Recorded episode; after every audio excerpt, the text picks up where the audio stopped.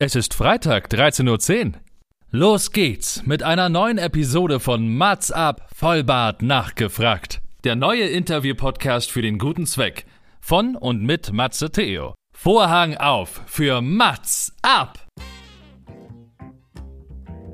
Ich habe mich noch nie freier gefühlt. Ja. Ich habe irgendwie drei Kisten oder fünf Kisten mit dem Notwendigsten und ähm, da ist alles drin, was ich brauche.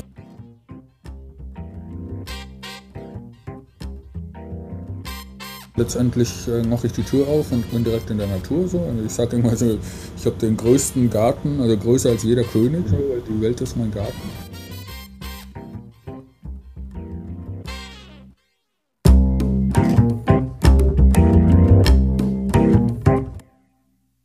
Mats ab, Vollbart nachgefragt ist noch ein neuer Interview-Podcast. Es kommen Leute zu Wort, die Matze Theo, das bin ich. interessant findet und die vorher noch nie die Gelegenheit hatten, ihre spannenden Geschichten zu erzählen. Zehn Fragen? Naja, also fünf. Oh, noch fünf. Ja, also zehn in Summe. Oh, egal. Im Anschluss an das Gespräch verabreden sich beide zu einer guten Tat. Mats ab, Erika die Witt. Der Sommer geht langsam zu Ende, liebe ZuhörerInnen, aber es bleibt trotzdem warm ums Herzel, denn es gibt doch noch eine neue Folge Mats ab nachgefragt, auch an diesem Freitag 13.10 Uhr und ich freue mich sehr, dass ihr alle eingeschaltet habt. Und wer die Folge vor ein paar Wochen mit Raul Krathausen mochte, wird diese Folge hoffentlich lieben und äh, das dürft ihr mir natürlich hinterher auch sagen, denn die krassesten Geschichten schreibt immer noch das Leben.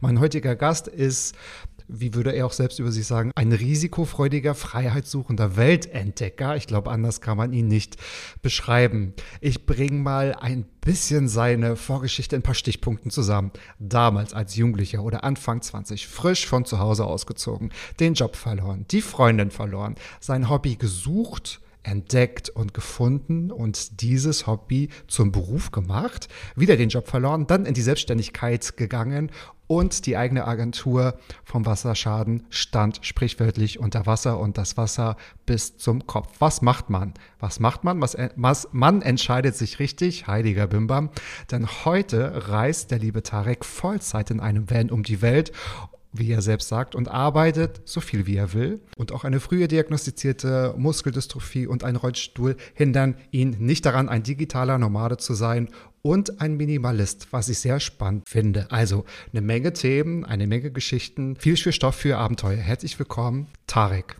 Hallo, vielen Dank für die Einladung. Gerne, gerne. Ich freue mich sehr, dass du diese Einladung zum WhatsApp Podcast angenommen hast. Und auch du hast dir gedacht, hey, ich stelle mir einfach mal fünf Fragen, die mir noch nie gestellt wurden. Das war gar nicht so leicht, weil du machst natürlich sehr viel auf Social Media und du warst auch schon in dem ein oder anderen Interviewformat. Von daher denke ich, dass wir heute dennoch ganz viel über dich kennenlernen. Auch ich habe fünf Fragen vorbereitet in der Hoffnung, dass sie dir noch nicht gestellt wurden. Kannst du mir hinterher mal berichten, ob das gelungen ist? Falls nicht, darfst du dir für mich eine gute Tat ausdenken und falls ja, haben wir ein einzigartiges Gespräch. Schön, dass du da bist. Und lass uns mit der ersten Frage von dir beginnen, denn du fragst dich, in welcher Situation würdest du gerne Körper tauschen und wie kommst du überhaupt damit klar? Ich habe gerade schon berichtet. Quasi, äh, jetzt versteht jeder, warum du dir diese Frage stellst. Erzähl uns, was du damit meinst. Okay, also ich glaube, man muss trotzdem ähm, noch mal so ein bisschen ausholen. Du, du sagtest schon, ich leide an einer Muskeldystrophie. Das hatte ich irgendwann, ich glaube, mit zwölf Jahren erfahren.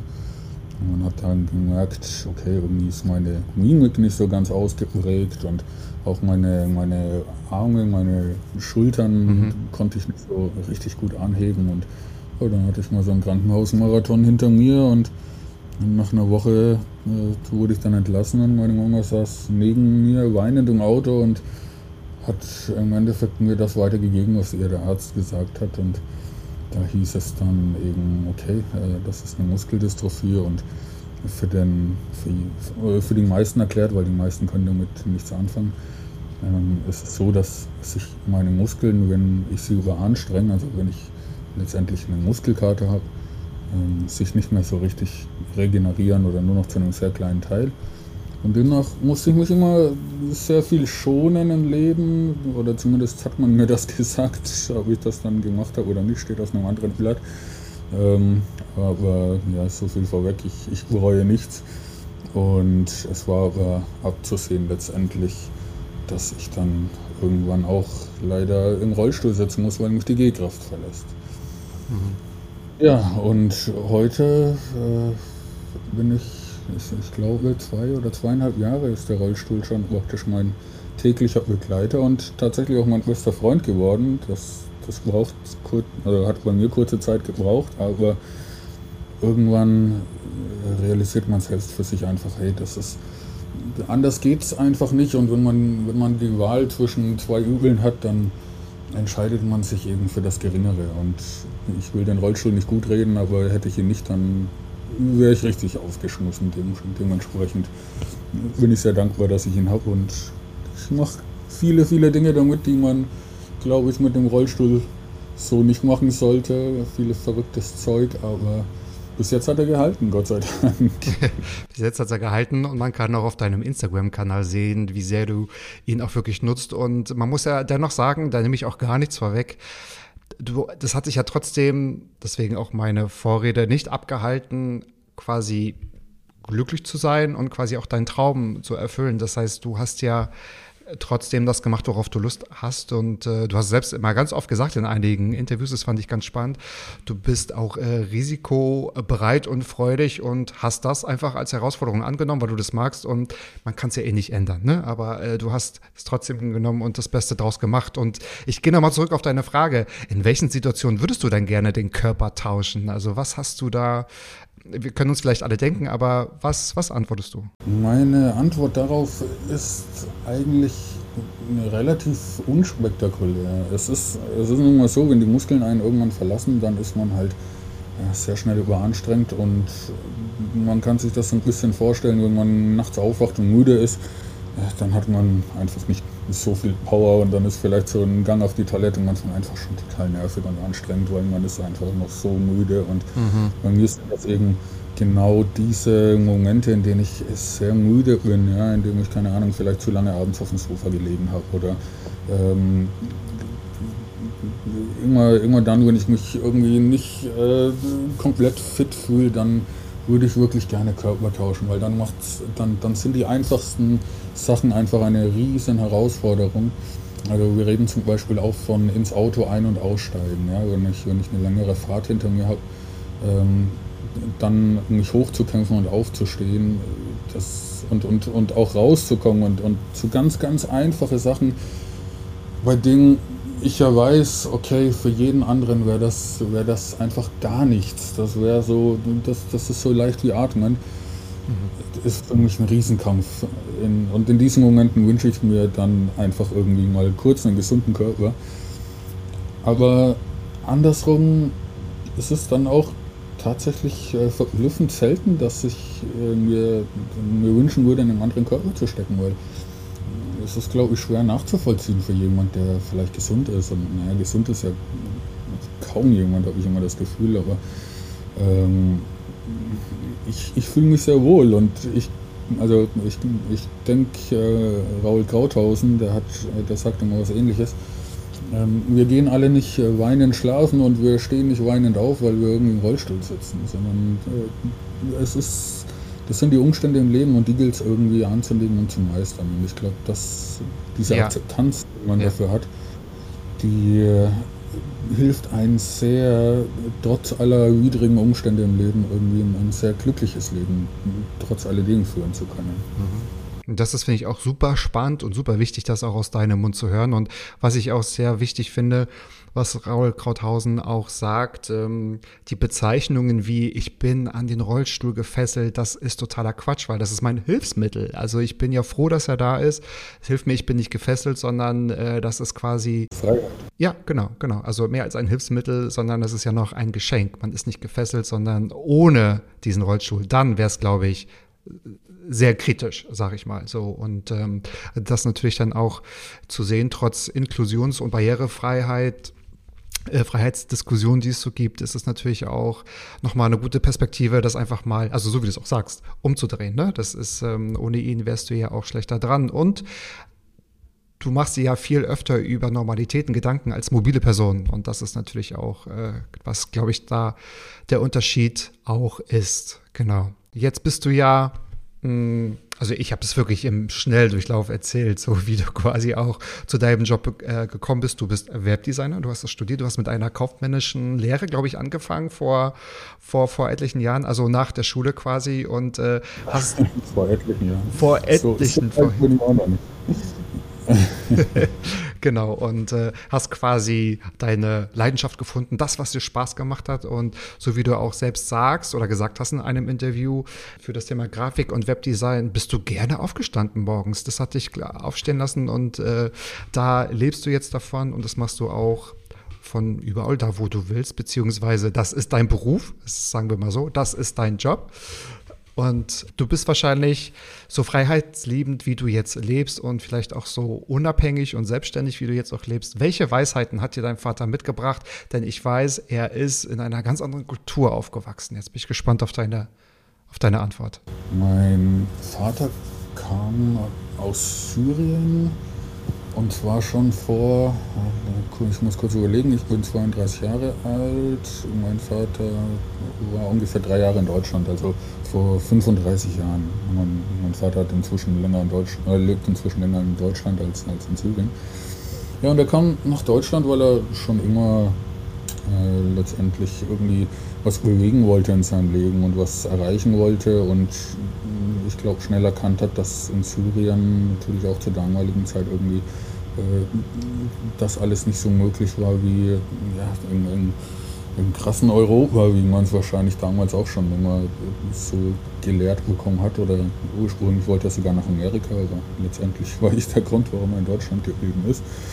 Ähm, und er hat sich ganz, ganz viel aufbauen können hier in Deutschland. Und darauf bin ich, also ich bin total stolz auf meinen Vater, dass er das alles geschafft hat. Und obwohl ich davon, sage ich mal, jetzt nicht nennenswert profitiert habe, meine Eltern waren auch äh, ganz früh getrennt, hm, standen wir irgendwann, was heißt irgendwann, wir standen irgendwann gut in Kontakt, aber der Draht wurde so richtig gut, als als ich so ja, im jungen Erwachsenenalter war, würde ich mal sagen. Und irgendwann stand ich vor seiner Tür und habe gesagt, Papa, ich möchte alles verkaufen und um die Welt ziehen. Und hat mich ja, total entgeistert, angesch wie sagt man, entgeistert, entgeistert ähm, mhm. angeschaut. Ja. Und hat gesagt, sag mal, äh, was, was, äh, was ist denn los mit dir? Ja, du, du hast hier alles, du lebst beinahe wie ein König und du willst alles hergeben und in einem Auto schlafen. Ähm, das, das klingt jetzt erstmal total verständnislos, aber wenn man natürlich die, die Herkunft meines Vaters beachtet und das, das große Ziel war, sich äh, äh was aufzubauen und jetzt kommt der Sohn und der macht das genau andersrum, dann war ja da erstmal da gestanden. Das darf doch nicht wahr sein. Ja? Ähm, inzwischen hat er das, glaube ich, ganz gut verstanden, dass das eigentlich eine total coole Sache ist, weil der folgt mir auch auf Instagram. Und warum. Mein, das ist wichtig, genau. Liebe Grüße. Shout out an Papa. Genau, und warum mein äh, Papa da so eine, so eine wichtige Rolle auch für mich spielt, ist, weil er mir unheimlich viele tolle Ratschläge in meinem Leben gegeben hat. Und ich kann mich speziell an eine mhm. Situation erinnern, da war ich äh, ach, von Sorgen geplagt und mein Leben ist ja irgendwie ständig äh, so ein Riesen auf und ab, weil ich äh, null Wert auf Sicherheit lege und das gehört dann einfach dazu.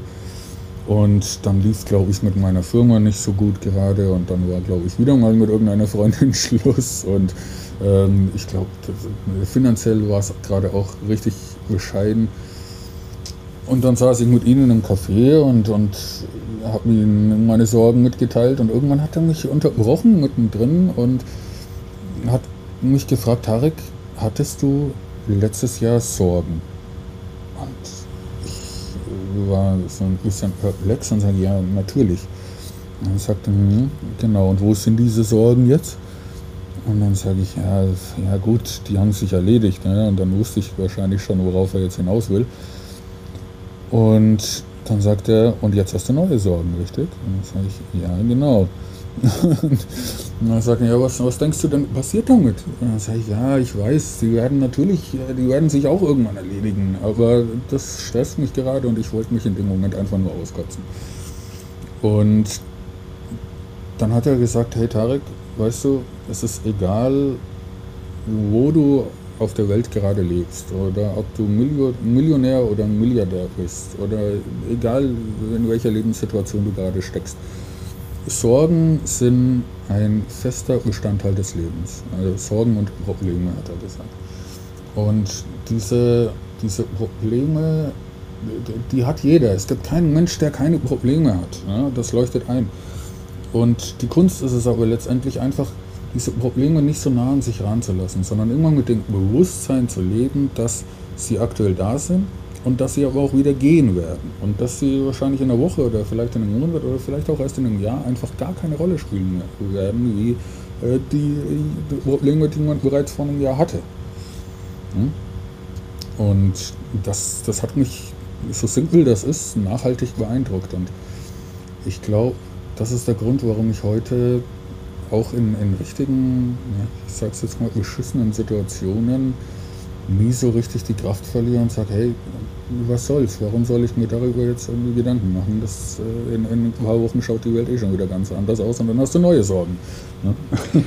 Dann hat man neue Sorgen. Ich weiß auch gar nicht, ob man jemals sorgenfrei ist, weil irgendetwas kommt immer. Und ich denke, dein Vater wird natürlich auch eine ganz andere Definition von Sorgen äh, gehabt haben, ja, also die Entscheidung auch Syrien zu verlassen und dann auch nach Europa zu kommen. Und ich denke, ähm, vielleicht sind auch Sorgen da, um die Nicht-Sorgen besser wertzuschätzen, sonst würden wir gar keinen Unterschied merken. So.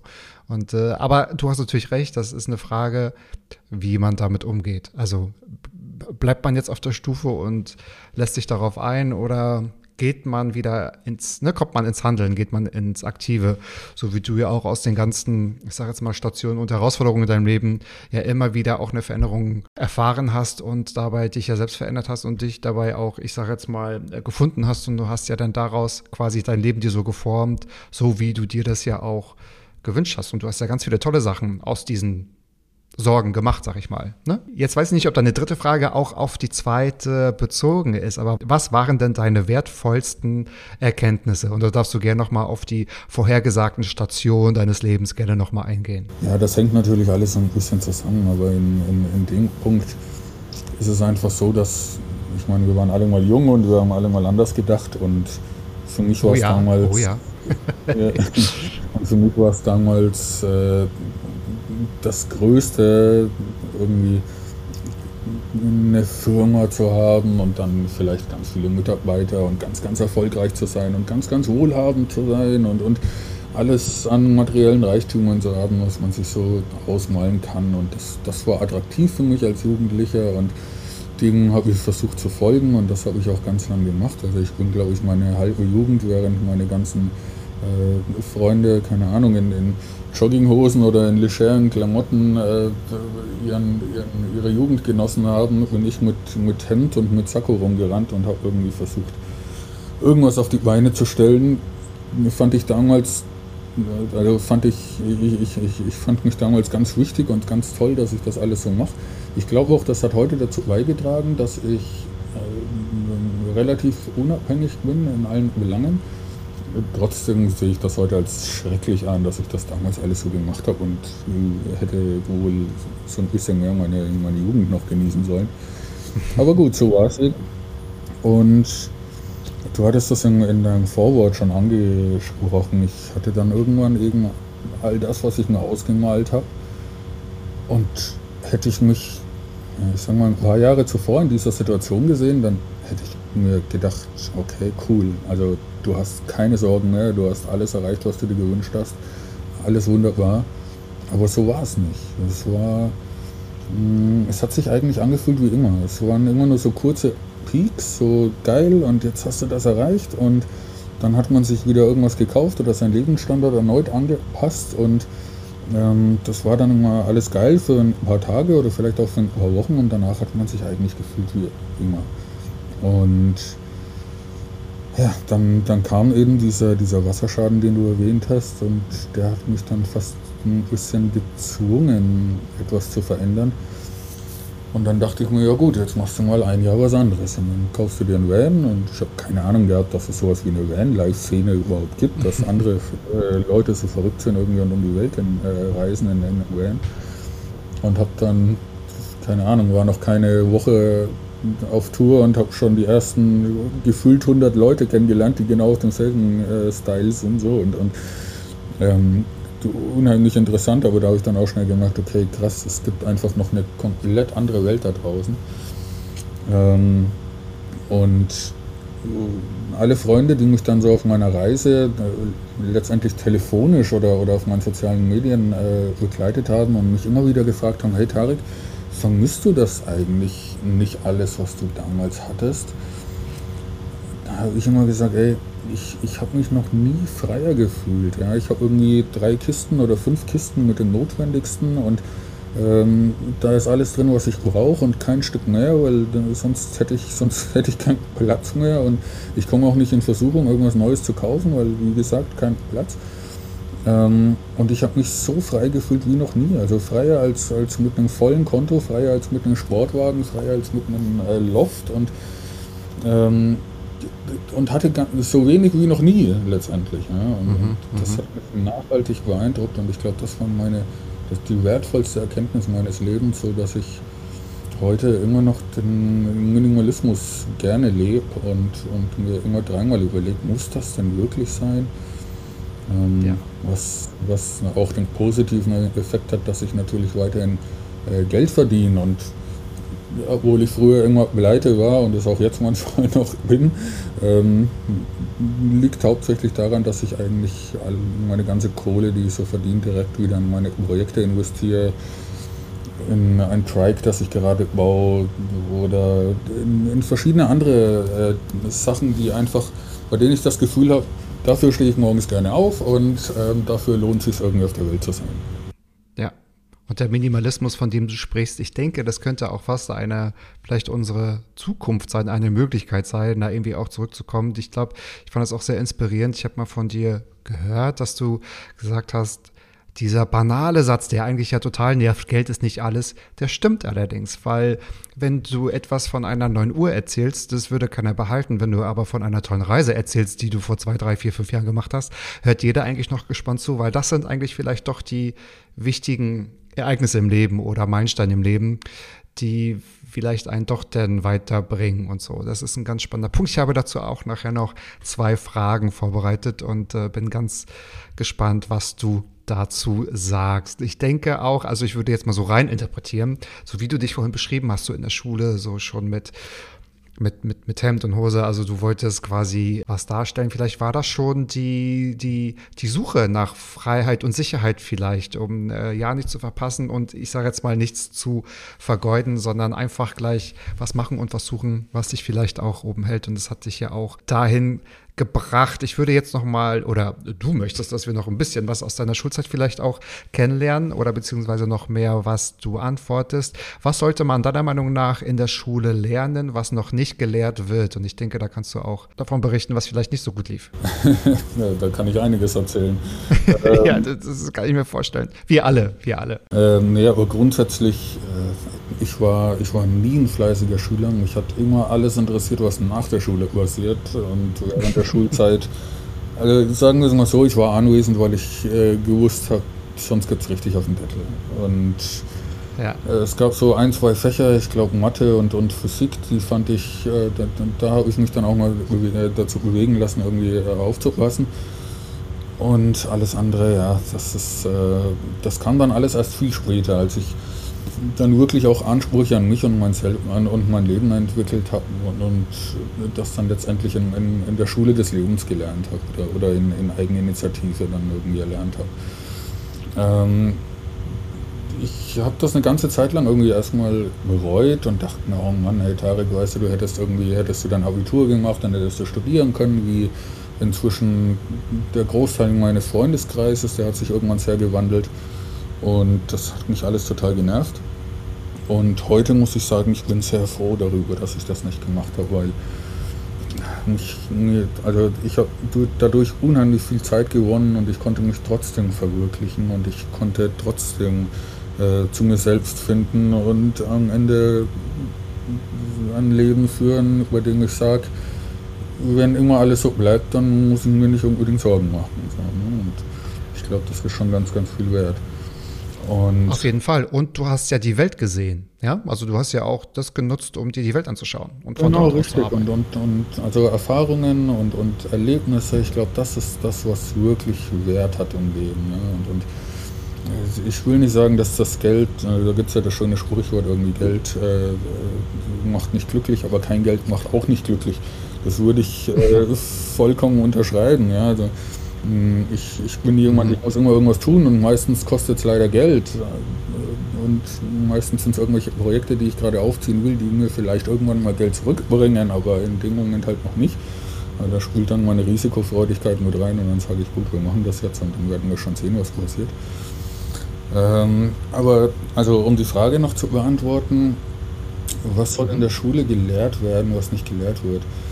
Hm, diese, also es zielt immer alles so ein bisschen auf Freiheit ab in mein Leben. Ne? Und, und ich glaube, unheimlich frei sind ganz viele Leute heute deswegen, weil wir im Zeitalter des Internets leben. Und im Internet, wenn man sich damit befasst, hat man heute unzählige, Medien, äh, unzählige Möglichkeiten, äh, auch, auch sein Geld damit zu verdienen. Und wenn man mit dem Internet sein Geld verdient, dann ist man in der Regel ortsunabhängig. Und ob man jetzt unbedingt reisen will, so wie ich das tue, oder ob man einfach nur von zu Hause arbeitet und äh, sich eine Atmosphäre schafft, bei der man sich, bei der man äh, vielleicht morgens nicht der Wecker klingelt oder man sich nicht in irgendeinen Betrieb äh, schleppen muss, auf den man manchmal Lust hat oder gar keine Lust hat oder vielleicht auch ganz oft Lust hat. Ja? Bedürfnisse sind ja verschieden. Ähm, und, und viele Leute, mir ist bewusst, viele Leute wollen auch, äh, brauchen das auch und die können mit Computern nichts anfangen und alles wunderbar. Aber Fakt ist, dass ich, also ich kenne keinen Menschen, der nicht am Tag mindestens einmal was googelt. Und ich finde es fatal, dass die meisten Menschen die Google benutzen, irgendwann noch nicht verstanden haben, was passiert denn eigentlich hinter dem Suchschlitz? Und was passiert denn eigentlich auf einer Webseite, wenn ich irgendwie auf äh, Cookies akzeptieren klicke? Und warum ist das denn eigentlich notwendig? Und warum führt mich der Button auf die nächste Seite? Und das sind, das sind heute so Grund, äh, Prinzip, äh, Grundverständnisse, die ich glaube, die jeder haben sollte, weil es ist, es ist wie Laufen. Mhm. Wir bewegen uns so viel im Internet und die, die meisten Menschen wissen viel zu wenig darüber. Und ich glaube, das ist eine unheimlich wertvolle Fähigkeit, die viel mehr geschult werden muss. Und auch das Thema finanzielle Bildung. Und also das ist, ihr merkt es wahrscheinlich, die Zuhörer merken es wahrscheinlich, Finanzen und Freiheit, das ist, das, also äh, Finanzen ja. klingt erstmal sehr trocken, aber ich finde ja. das gar nicht trocken, weil es gehört ja für viele zusammen. Also das ist ja auch nochmal so ein Punkt, ne? Ja, es, es hängt zusammen. Also jemand, der, der, der reich ist, ist aus meiner Sicht nur jemand, der sich äh, mit seinem Geld Lücken im Kalender freikauft. Ja, also der muss einfach nicht mehr alles selber machen. Er, kann vielleicht. Aber für viele ist halt, die sagen, guck mal, der ist reich, der kann machen, was er will. Also viele denken, das ist die absolute Freiheit, was ja eigentlich so pauschal gar nicht stimmt. Das stimmt, genau, richtig. Also das, genau. Ist, äh, das ist äh, vollkommener Quatsch. Ähm, ich kann, ich kann, ich kann äh, Millionen jeden Tag verdienen und, und äh, zig Firmen haben und äh, kurz vom Burnout stehen, weil ich einfach keine freie Sekunde mehr in meinem Leben habe. Und darum geht es nicht. Ja, es geht darum, frei zu sein. Also wir reden von, mhm. von finanzieller Bildung oder finanzieller Freiheit. Und darum, da geht es in erster Linie für mich erstmal darum, sich über, über, über das Monat zu bringen. Ganz äh, ja, also minimal, das heißt irgendwie, ich muss wohnen und ich muss essen. Und mhm. ich muss irgendwie, ich muss irgendwie die Möglichkeit haben, mich zu verwirklichen. Und dazu braucht man aber keine Millionen. Ich, ich sitze also ganz, ganz oft in Situationen abends mit Freunden zusammen, keine Ahnung, an Lagerfeuer oder beim Grillen oder auf, auf ein Bierchen oder ähm, mache sonstige Unternehmungen und denke mir, hey, äh, ich könnte jetzt Millionär oder Milliardär sein. Ich würde in dem Moment nichts anderes machen wollen. Ja, und das ist kostenlos. Mhm. Das ist ja? ja, das ist, ein, das ist ein schöner Satz, ja. Und da könnte man auch wieder gleich philosophieren.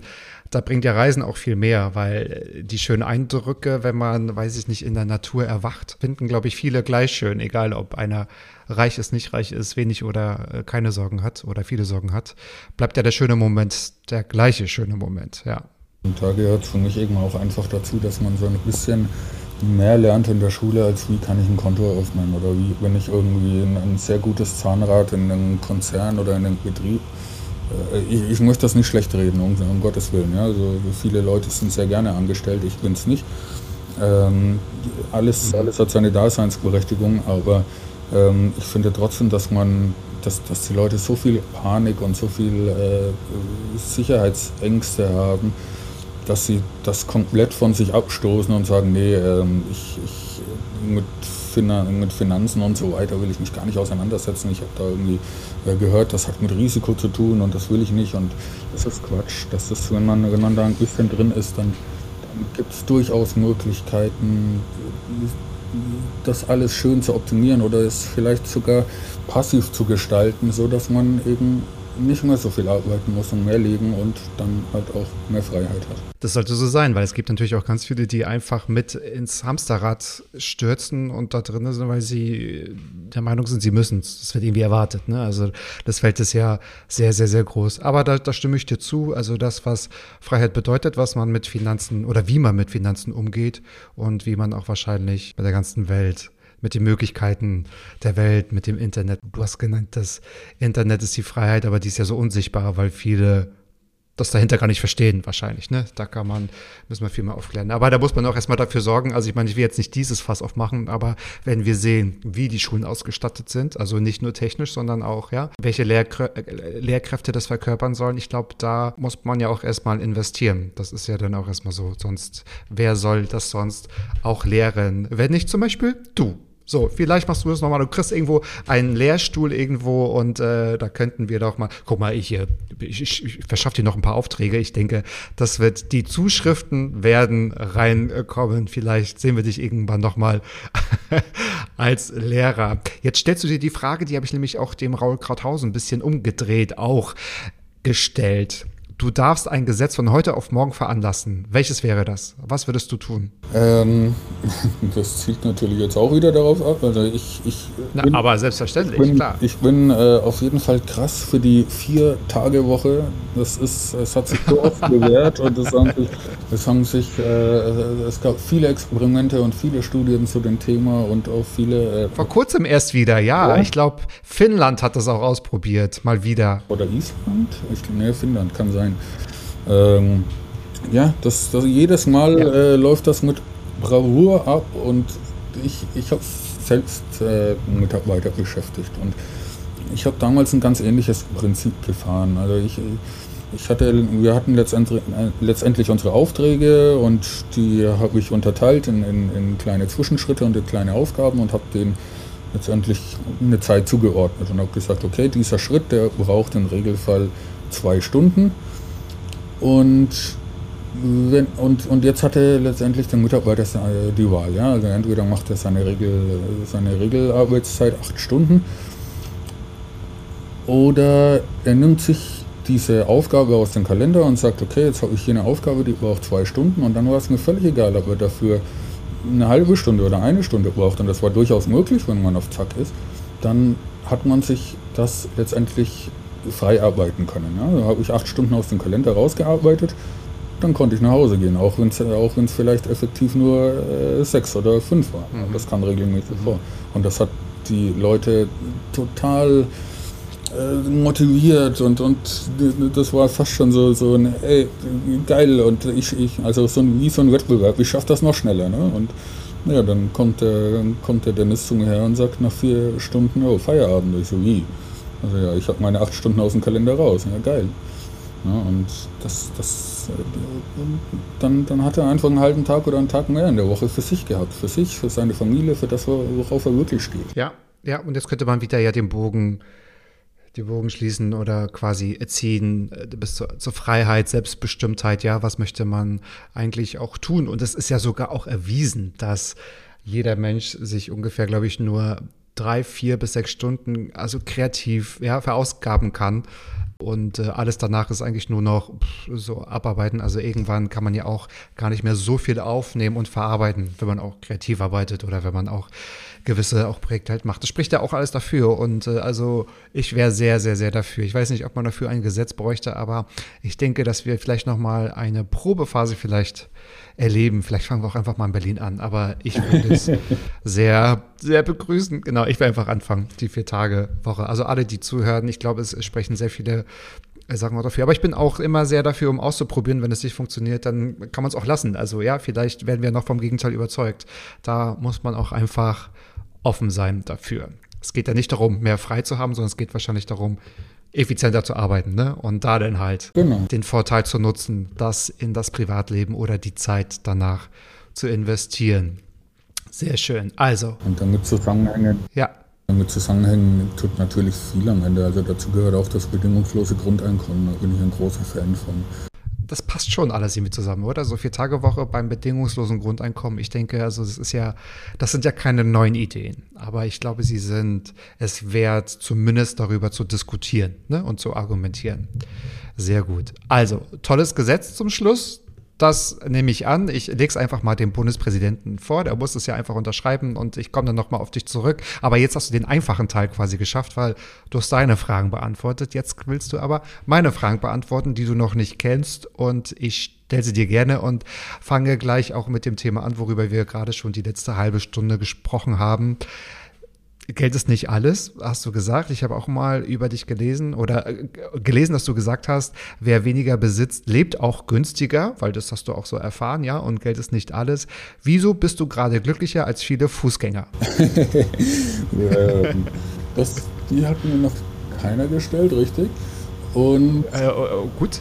Ich kann das, ich kann das äh, auch, auch gut beantworten, glaube ich, weil man kriegt glaube ich, oder jeder bekommt als, als Kind schon immer erzählt, oh Gott, schau den Rollstuhlfahrer nicht so an und, und äh, so ein mhm. Kind kommt ja ganz offen auf einen Rollstuhlfahrer zu oder, oder zeigt erstmal drauf und sagt, ja, was, was, was fährt der Mann da oder was fährt die Frau da?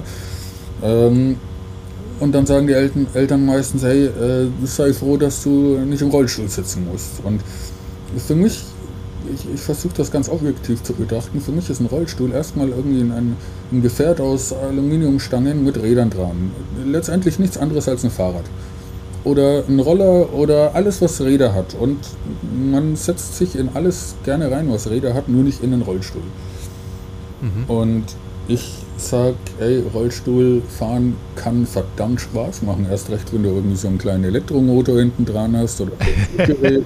wenn du, wenn du, wenn alle aus dem Bus schnell zum Zug hetzen und du drückst auf den Knopf und, und ziehst mit 10, 15 km/h an den Leuten vorbei, die sich gerade, die gerade aus dem, aus dem äh, ins, ins, Schnaufen kommen und du sitzt da ganz gechillt rum und, und genießt die Fahrt. Das, also, ey, Rollstuhlfahren kann verdammt Spaß machen.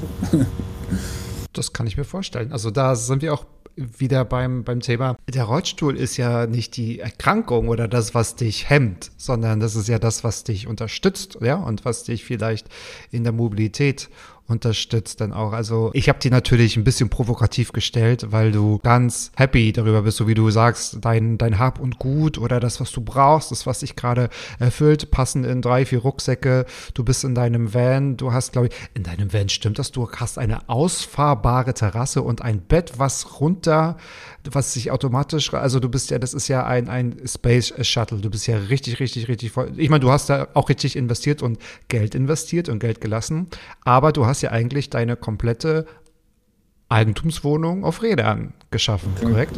Ja, fast richtig, das hast du. Fast, fast. Das, das, das, konnte, das konntest du aber jetzt auch nicht wissen. Der Van ist inzwischen verkauft. Leider, leider, aber ich gebe dir recht, das war ein, ein unheimlich krasses äh, Spaceship mit allen möglichen Gadgets. Ähm, jetzt aber, also jetzt müssen die Zuhörer nicht traurig sein und ich auch nicht, weil ich habe mir bereits einen neuen gekauft und der wird jetzt ausgebaut. Der hat jetzt nicht nur eine ausziehbare Terrasse, sondern eine elektrische Terrasse hinten raus. Das ist aber auch gleichzeitig meine Rollstuhlrampe. Und Okay. Wow. cool. genau, weil irgendwie muss ich ja reinkommen und der andere Van, der war einfach nicht sonderlich äh, barrierefrei und deswegen Mhm, habe ich okay. den jetzt praktisch hergegeben und baue mir jetzt einen neuen. Ich hoffe, der wird mindestens genauso cool. Aber weil du auch in einem Interview schon mal von den Fußgängern gesprochen hast, ja, für die das ja alles, die setzen sich ja sich nicht automatisch mit den Themen auseinander. Was heißt so Barrierefreiheit? Was ist so Freiheit? Was ist Flexibilität? Das musstest du ja nochmal auf einer ganz anderen Art und Weise kennenlernen. Erst recht, wenn du halt auch möchtest. Ich sitze in meinem Van und fahre nach Nordafrika, Italien, Spanien, Griechenland, überall, wo du auch schon warst. Oder Skandinavien, ne? Du bist ein Skandinavien-Fan, deine Lieblingsstadt ist, glaube ich, Kopenhagen. Meine auch, das ist eine ganz tolle Stadt. Das heißt, wenn man da einfach äh, arbeiten will, genau, die ganzen Kundenkommunikation, das geht natürlich alles über E-Mail. Du bist natürlich frei. Und ich würde, und als ich das so auch gehört habe und als ich mich mit deiner Geschichte beschäftigt habe, habe ich gedacht, du bist vielleicht auch freier in Anführungsstrichen als so manch anderer. Und ähm, weil du halt so auch happy darüber bist, habe ich halt diese Frage gestellt.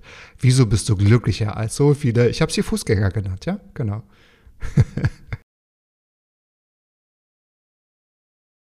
Wie du dich auch selbst betitelst, ist natürlich auch ein, gut, ein Titel, ein, ein, ein Wort, ein Name, den liest man überall, aber du hast ihn auch für dich definiert. Du bist ein digitaler Nomade. Bleibt dann deiner Meinung nach das Arbeiten in einem Van von überall aus was Besonderes oder was meinst du, wird es Normalität in den nächsten fünf bis zehn Jahren, so dass das jeder macht? Was glaubst du, wenn du das mal so ein bisschen rumspinnst auf einem weißen Blatt Papier, was glaubst du, wo wird die Reise hingehen? Verlieren wir alle unsere Mietwohnungen? Unsere Eigentumswohnungen. Ich habe ein paar Freunde in Hamburg und wenn die mir so erzählen, was da die Mieten inzwischen kosten, dann könnte ich mir vorstellen, dass, dass bald äh, jeder in Van wohnen muss. Aber das ist, das ist jetzt ein anderes Thema. Ähm, grundsätzlich, äh, wenn man in dieser Bubble ist und, und äh, sich den ganzen Content reinzieht, dann hat man wirklich das Gefühl, inzwischen hat jeder Zweite einen Van. Ähm, Oder ein Tiny House. In Berlin sind die Tiny House Oder- gerade Ja? sehr, sehr Äh, und, in. ja, gut, da bin, ich, da bin ich nicht so drin, aber ich habe das Gefühl, jeder hat einen Van. Aha. Was ich cool finde natürlich, ähm, was leider die, die Preise der, der Autos äh, sehr in die Höhe treibt, Angebot und Nachfrage. Ähm, aber grundsätzlich so ein Tag im Van, denn man, ich, ich glaube, die meisten stellen sich das extrem spektakulär vor, aber so ein, so ein Alltag im Van schaut letztendlich eigentlich fast identisch äh, mit einem normalen Alltag aus, weil man, also wie funktioniert das? Ich, ich äh, mache morgens die Augen auf. Gut, das Aufstehen ist ein bisschen angenehmer, weil letztendlich äh, mache ich die Tür auf und bin direkt in der Natur. So. Also ich sage immer so, ich habe den größten Garten, also größer als jeder König, so, weil die Welt ist mein Garten. Ähm, du entscheidest natürlich, wo du einschläfst und wo du aufwachst. Ähm, dann machst du dich am nächsten Step irgendwie frisch, das heißt, du nimmst dir, äh, du nimmst dir ein bisschen Wasser, was natürlich rar ist im, im, im äh, Van. Also da muss man immer schauen, dass man genug davon hat. Das kommt da nicht einfach aus der Leitung. Ähm, aber letztendlich wäscht man sich morgens und dann ist man wahrscheinlich bereit zum Frühstücken. Das unterscheidet sich auch nicht sehr vom regulären Leben. Und dann schaut man dabei halt irgendwie raus durch die Schiebetür, das macht es auch ganz angenehm und spätestens dann müssen die meisten aber anfangen, irgendwie Geld zu verdienen. Und dann sitzt man, setzt man sich hin, klappt den Laptop auf und verbringt da so seine Stunden. Ja. Oder es, es gibt ja alle möglichen Wege, unterwegs sein Geld zu verdienen. Es gibt Leute, die suchen sich immer wieder Jobs oder Leute, die sich einfach vielleicht ein komplettes Jahr Auszeit auch genommen haben. Da gibt es ja alle, alle möglichen äh, Lebensideen. Aber grundsätzlich läuft das erstmal ganz normal ab. Mit dem großen Vorteil aber, dass wenn dann Feierabend ist, ist man ja meistens in irgendeiner fremden Stadt oder hängt mit irgendwelchen coolen Leuten ab und ist dann schon mehr gewillt, nochmal irgendwas zu machen abends dann, wenn Feierabend ist. Ne? Mal die Stadt zu besichtigen oder irgendwo essen zu gehen oder vielleicht am Strand rumzuhängen. äh, So Sachen, bei denen man sich vielleicht im klassischen Leben dann oft äh, dazu hinreißen lässt, auf die Couch äh, zu gehen und also viel zu erleben. Das macht Vanlife für mich übrigens auch so, also ist ein großer Teil, warum das so äh, attraktiv für mich ist. Aber grundsätzlich ist der Alltag erstmal relativ gleich und ich habe mich, hab mich oft dabei erwischt, dass ich irgendwann abends um 18 Uhr, 19 Uhr dann den Laptop zugeklappt habe und gemerkt habe, dass ich den Van heute den ganzen Tag noch nicht verlassen habe. Also ich habe noch keinen Schritt äh, vor die Tür gemacht und spätestens dann weißt du, so ein Van ist eine vollwertige Wohnung. Mhm. Du hast alles, was du brauchst. Du hast deine, deine Dusche, du hast deine Toilette, du, hast, äh, du kannst kochen, du kannst arbeiten, du kannst sitzen, du kannst essen, du kannst alles. Ja? Und, und du bewegst dich halt immer irgendwie auf den selten 3, 4, 5 Quadratmetern, aber das ist eigentlich nur praktisch, weil dann gibt es nicht so viel zum Aufräumen und das kostet ja auch wieder Zeit. Oh, oh, ja, wichtiger Punkt.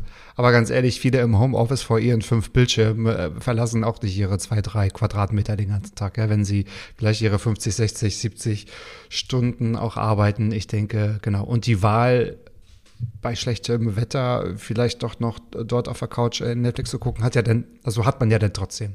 So, das ist ja dann aber die maximal gewählte Freiheit. Jetzt habe ich eine Frage, da war ich mir zuerst nicht sicher, ob ich sie stellen soll, aber falls du auch gerade sagst, dann merkt man 18, 19 Uhr, dass man den Van noch gar nicht verlassen hat.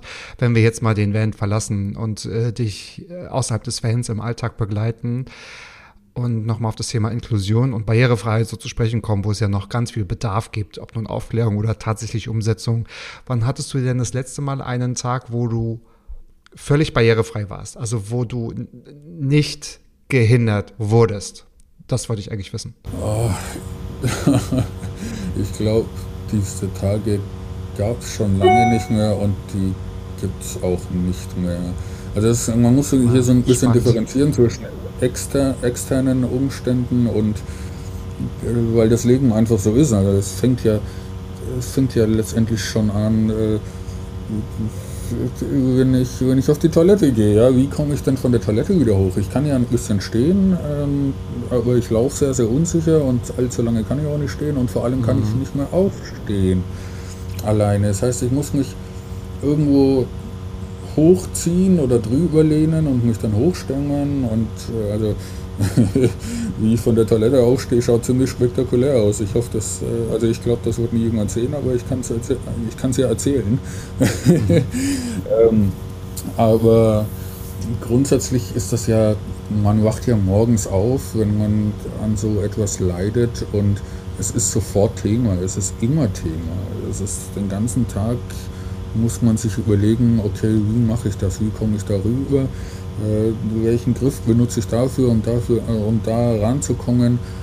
Und spätestens, wenn ich das Haus verlasse, dann äh, wird es richtig schlimm, ja, weil dann, dann sind die kleinsten Kleinigkeiten auf einmal Barrieren. Ja, dass wir reden von äh, unbefestigten Wegen, von kleinen äh, Schotterpisten, von Rand, äh, Bordsteinen, von irgendeine Baustelle, die ein Schild im Weg stehen hat und den, und den, äh, und, und, und den Bürgersteig blockiert. Wir reden von nicht funktionierenden Aufzügen, wir reden von äh, Treppen oder keine nicht vorhandenen Rampen, vor kleinen Stufen vor den, von Laden. Also das, das ist so eine große Masse an Barrieren, die Menschen im Rollstuhl oder, oder mhm. auch gehandicapte Menschen im Allgemeinen überwinden müssen dass ich mir kaum vorstellen kann, dass ich jemals noch mal einen Tag erleben kann, äh, dem ich einfach sage, oh, habe heute gar nicht daran gedacht, dass ich äh, eine Behinderung habe oder, oder gehandicapt bin. Ja, ich glaube, das wollte ich eventuell so ein bisschen provozieren, weil ich natürlich die Stories kenne, auch gerade hier in Berlin, wenn die Aufzüge, ich meine, das sieht man nicht nur bei RollstuhlfahrerInnen, sondern auch bei Müttern, die Kinderwagen schieben, die einfach entweder, wo es zu schwer ist, es alleine zu, zu schleppen. Wir haben steile Treppen manchmal für die U-Bahn, für die S-Bahn, für die Tram vielleicht nicht unbedingt, aber ähm, das, das sind natürlich auch Themen. Oder so wie du, glaube ich, auch mal selbst gesagt hast, auf irgendeinem Bahnhof waren irgendwelche Gitter davor, damit Fahrräder, glaube ich, nicht durchkommen und äh, du kamst gar nicht aufs Gleis. Also man, man konnte gar nicht auf die entsprechenden Gleise fahren und da ist man dann natürlich, genau, also um das auch nochmal bewusst zu sagen und das aus deinem Mund zu hören, eigentlich gibt es ganz viele Begebenheiten im Alltag, die euch richtig behindern, ja, wo es eigentlich nichts mit Barrierefreiheit ist und wo noch wir bei den einfachsten Dingen eventuell auch noch ansetzen müssten. Okay, hm. Schweres, schweres Thema. Na, dann habe ich mich aber gefragt, ich weiß, du bist jetzt gerade in Wiesbaden, genau. Du bist jetzt gerade nicht in deinem Van, weil der neue Van wird gerade bereitet. Und der kommt aus Berlin, hast du gesagt. Dann äh, sind wir gespannt und wir können das auch, ich werde also in die Shownotes packen, auf deinem Instagram-Kanal auch wahrscheinlich nachvollziehen, was das für einer dann wird und wo es denn demnach hingeht. Du hast jetzt auch äh, nicht nur hier auch gesagt, also wie du dich so definierst, was so Freiheit für dich bedeutet, wie wichtig das für dich ist und äh, Flexibilität, Minimalismus ist auch gefallen. Unter welchen Umständen würdest du denn an einem festen Wohnort wieder zurückgehen mit geregelten Arbeitszeiten? Für einen längeren Zeitraum. Ich meine jetzt nicht zum Überbrücken, wo du sagst, ich breche das andere ab. Gibt es das? Also letztendlich habe ich da, das ja jetzt erst hinter mir. Ne? Ich hatte mal die Kurzgeschichte Zuletzt war ich mit meinem Van in Marokko und da hatte ich, äh, bin ich liegen geblieben und dann war das ein ewiges Hin und Her mit ach, der falschen Werkstatt und dann wurde der Van kaputt repariert und ähm, dann konnten die richtigen Ersatzteile nicht aufgetrieben werden. Und dann kam auch noch Corona und ich bin zwischendurch nach Deutschland geflogen und dann wurden die Grenzen geschlossen und letztendlich konnte ich acht Monate nicht zurück zu meinem kleinen Baby, zu meinem Van. Acht Monate? Acht Monate Boah. war der dann in Marokko gestanden. Und Wahnsinn. Ja, das, das war eine Katastrophe. Das Aber hattest du einen Unfall? Also ich, ich sag mal, was, was dauert denn zum Reparieren acht Monate? Ach, ich bin, ich bin liegen geblieben und ich bin liegen geblieben und dann habe ich den ADAC gerufen, den gibt es mhm. da unten auch, also den gibt es da nicht wirklich, aber die haben, die haben das ja Partnerabschleppunternehmen. ah, okay, okay. Die vermitteln das und dadurch, also ich, ich liebe ich lieb Marokko und ich liebe deren Kultur. Ähm, es ist aber nicht abzustreiten, dass es da unten ziemlich korrupt auch manchmal ablaufen kann. Und ähm, ich habe mich dann, ich habe dem Abschlepper dann direkt gesagt, ich möchte bitte in eine offizielle äh, äh, Fiat-Werkstatt, weil ich einen Fiat Ducato gefahren habe. Und gelandet bin ich in irgendeiner Hinterhofwerkstatt. Und dann dachte ich mir, naja gut, dann ist es halt jetzt so, dann bin ich hier und dann haben die mein komplettes Auto auseinandergenommen. Ich habe äh, am ersten Tag war es irgendwie ein Marder, am zweiten Tag war es irgendwie ein Elektronikproblem, am dritten Tag war es irgendwie das, Steuer, das defekte Steuergerät und ich habe mein Auto immer in immer Einzelteilen gesehen, habe jede Nacht neben dem Generator auf, dem, auf einem dreckigen Hinterhof äh, geschlafen, der immer wieder angesprungen ist und mich aus dem Schlaf gerissen hat. Und die offizielle Aussage war, äh, Fiat, also die, die Vertragswerkstatt, hat keine Zeit. Und als ich dann, glaube ich, nach sechs oder sieben Tagen so die Schnauze voll hatte und die äh, schon ein Auto neben meinem Auto lackiert hatten, ohne meins dabei abzudecken, äh, ist mir der Kragen geplatzt. Und, ich meine, es ist ja auch äh, ungesund. Äh, da kann man ja nicht nebenbei einfach hausen. Das ist ja. Ganz, ganz genau, ja. Und dann hatte, ich, dann hatte ich selber versucht, den Kontakt zur Vertragswerkstatt herzustellen und die haben gesagt, ja, ja klar, kommen Sie doch vorbei, wir haben Kapazitäten. Und ich so, oh, irgendwie ist so der Kragen geplatzt. Und dann äh, hat es nochmal drei Tage gebraucht, dann haben die mein Auto wieder zusammengebaut gehabt. Und dann wurde ich endlich in die richtige Werkstatt abgeschleppt. Und deren Aussage war dann, naja, eigentlich war das nur ein kleines Elektronikproblem, das hätten wir in zwei Stunden gelöst. Ich habe es sogar befürchtet, oh je. Aber das sind natürlich Umstände, die du dir ja jetzt nicht freiwillig herbeigesehnt hättest. Gibt es würde es eine bewusste Entscheidung geben, wo du das vielleicht umsetzen würdest? Nee, die, die Geschichte geht noch weiter. Ich, ich versuche da hinzuführen, ich mache es kürzer. Ähm, daraufhin musste ich dann natürlich. Äh, ich lasse nicht locker. darauf musste ich dann natürlich äh, nach Deutschland und glücklicherweise habe ich schon ein paar Monate vorher meine jetzige Lebensgefährtin kennengelernt und habe dann erstmal bei ihr gewohnt und habe dann aber gemerkt, okay, WG ist auch nicht barrierefrei hier und so richtig einnisten geht hier auch nicht. Und dann hatte ich jetzt tatsächlich ein halbes Jahr meine eigene Wohnung, obwohl ich nie mehr eine haben wollte. Ja, und jetzt beantworte ich wirklich deine Frage. Ich habe dann so krass den Kontrast gemerkt zwischen dem, was ich erlebe, wenn ich in Van wohne, auch wenn ich gar keine krassen Unternehmungen mache oder gar nichts Besonderes mache, und zwischen dem, was ich erlebe, wenn ich, keine Ahnung, morgens aufstehe, mich an Tisch setze, arbeite und mich abends wieder ins, ins Bett lege.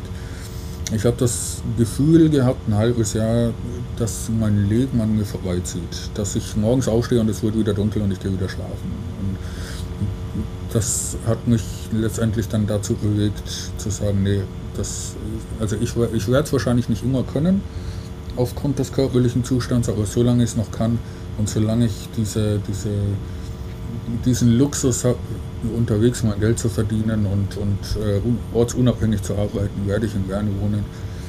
Und ja, mhm. ich hoffe, das funktioniert jetzt wieder ganz, ganz lange. Und muss aber auch dazu sagen, dass Reisen, so spannend es sich anhört, auch irgendwann zur Gewohnheit wird. Und irgendwann oh, ist, ja. also nach, nach, drei Jahren ist Reisen nicht mehr das, was für jemanden Reisen ist, wenn er, keine Ahnung, drei Wochen im Jahr irgendwie in Urlaub fliegt.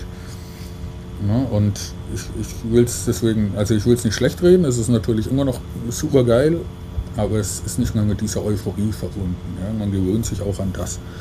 Und dementsprechend könnte ich mir durchaus vorstellen, dass man irgendwann nicht mehr von Land zu Land und jede Woche was anderes, sondern dass man tatsächlich vielleicht mal einen Ort findet, an dem man sagt, hey, ich glaube, hier will ich so schnell nicht mehr weg. Hier bleibt man. Schau immer bitte nach der richtigen Werkstatt natürlich. Aber vielleicht ist es auch hier, vielleicht ist es auch hier nur die Dosis, ne, die das natürlich entsprechend so proportioniert oder ja im Verhältnis setzt, dass es ein Erlebnis ist. Und die Umstände, die sind natürlich schön, wenn der Umstand die Liebe ist. Also da, das kann, glaube ich, jeder nachvollziehen. Sehr schön, freue mich sehr. Ich komme schon zu meiner letzten Frage, Frage Nummer 10. Die ist bei allen gleich, also fast bei allen. Ich habe sie vor ein paar Monaten umgestellt.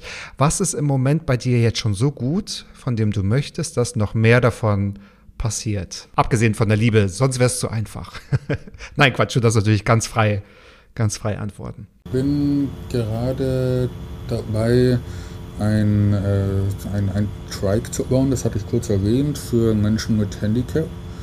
Und letztendlich wird das irgendwann auch verkauft, aber dahinter steckt auch, also das, die ganze Unternehmung hat eine soziale Komponente.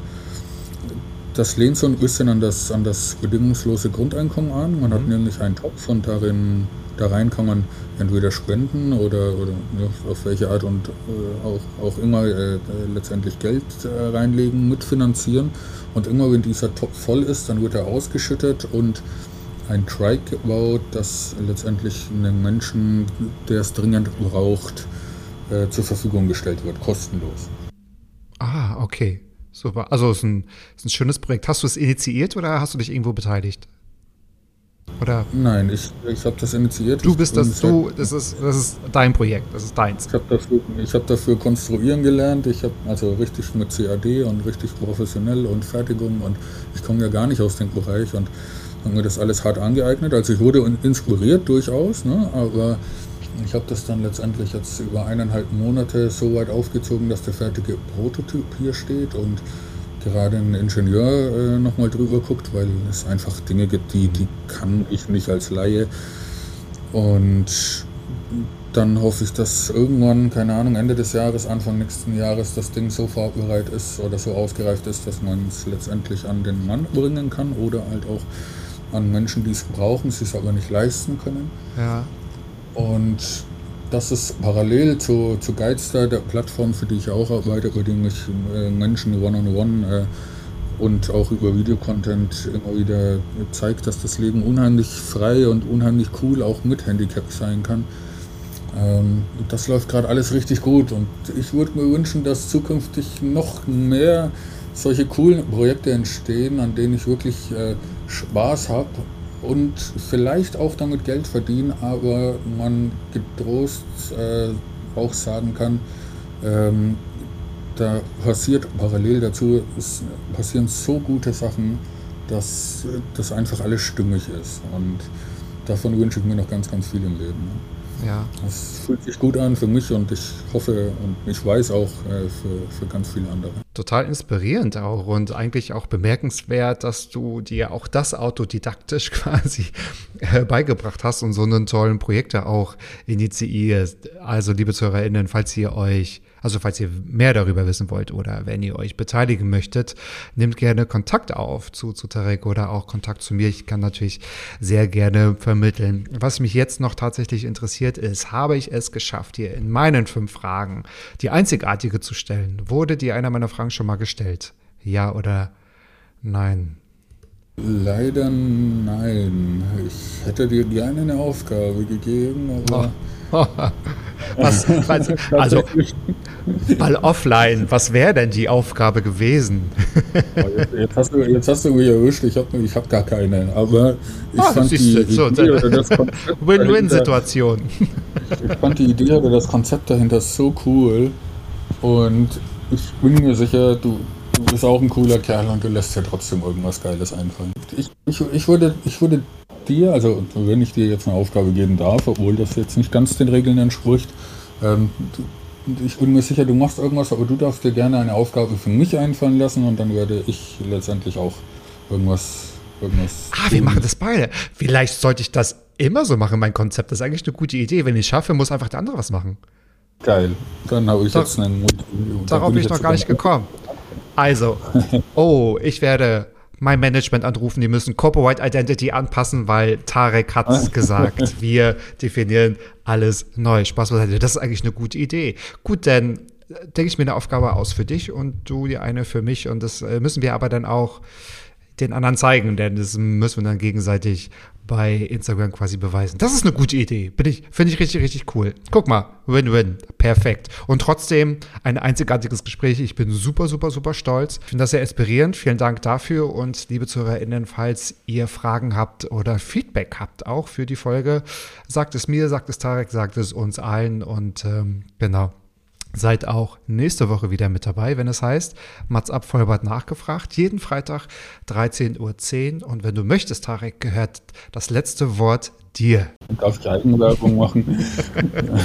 Du darfst, na, aber selbstverständlich. Klar, Alles natürlich. klar. Dafür, ja. Ja, also ähm, folgt mir auf Instagram, Tarek Gold. Ich freue mich über jeden neuen Follower und ganz oft ist es der Fall, dass Menschen, die vielleicht auch äh, gar kein Handicap haben oder die ich persönlich vielleicht gar nicht so inspirieren kann, wiederum Leute kennen, bei denen es durchaus der Fall ist und ich schöpfe wahnsinnig viel Energie daraus, dass ich anderen Leuten was geben kann, weil genau so wurde mir Ja. Letztendlich äh, ermöglicht, dass ich heute ein sehr freies Leben führen kann, indem mir andere gezeigt haben, dass das Leben richtig cool und richtig frei sein kann. Und dementsprechend folgt mir gerne und das war's, glaube ich. Vielen Dank für die Einladung nochmal. Hat sehr Spaß gemacht.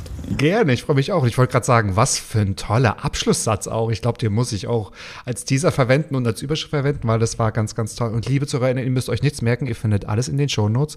Und ähm, auf Instagram, ich glaube, du hast 14.500 Follower. Also da geht's richtig ab. Und man muss es ja auch anders sagen, nicht anders haben wir uns ja auch kennengelernt, ja? Über Raul Krauthausen und dann mit den jeweiligen Vorschlägen habe ich mir dich, äh, ist das richtig Deutsch? Ich wollte dich als Gast, das wollte ich damit sagen. Also, ich wünsche ein wunderschönes Wochenende und vielen Dank, liebe Grüße nach Wiesbaden und bis nächste Woche. Adios. Ich dir auch. Adios.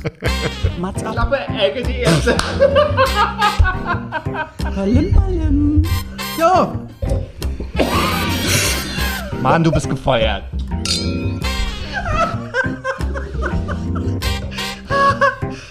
ich war noch in der Probezeit. Mats ab.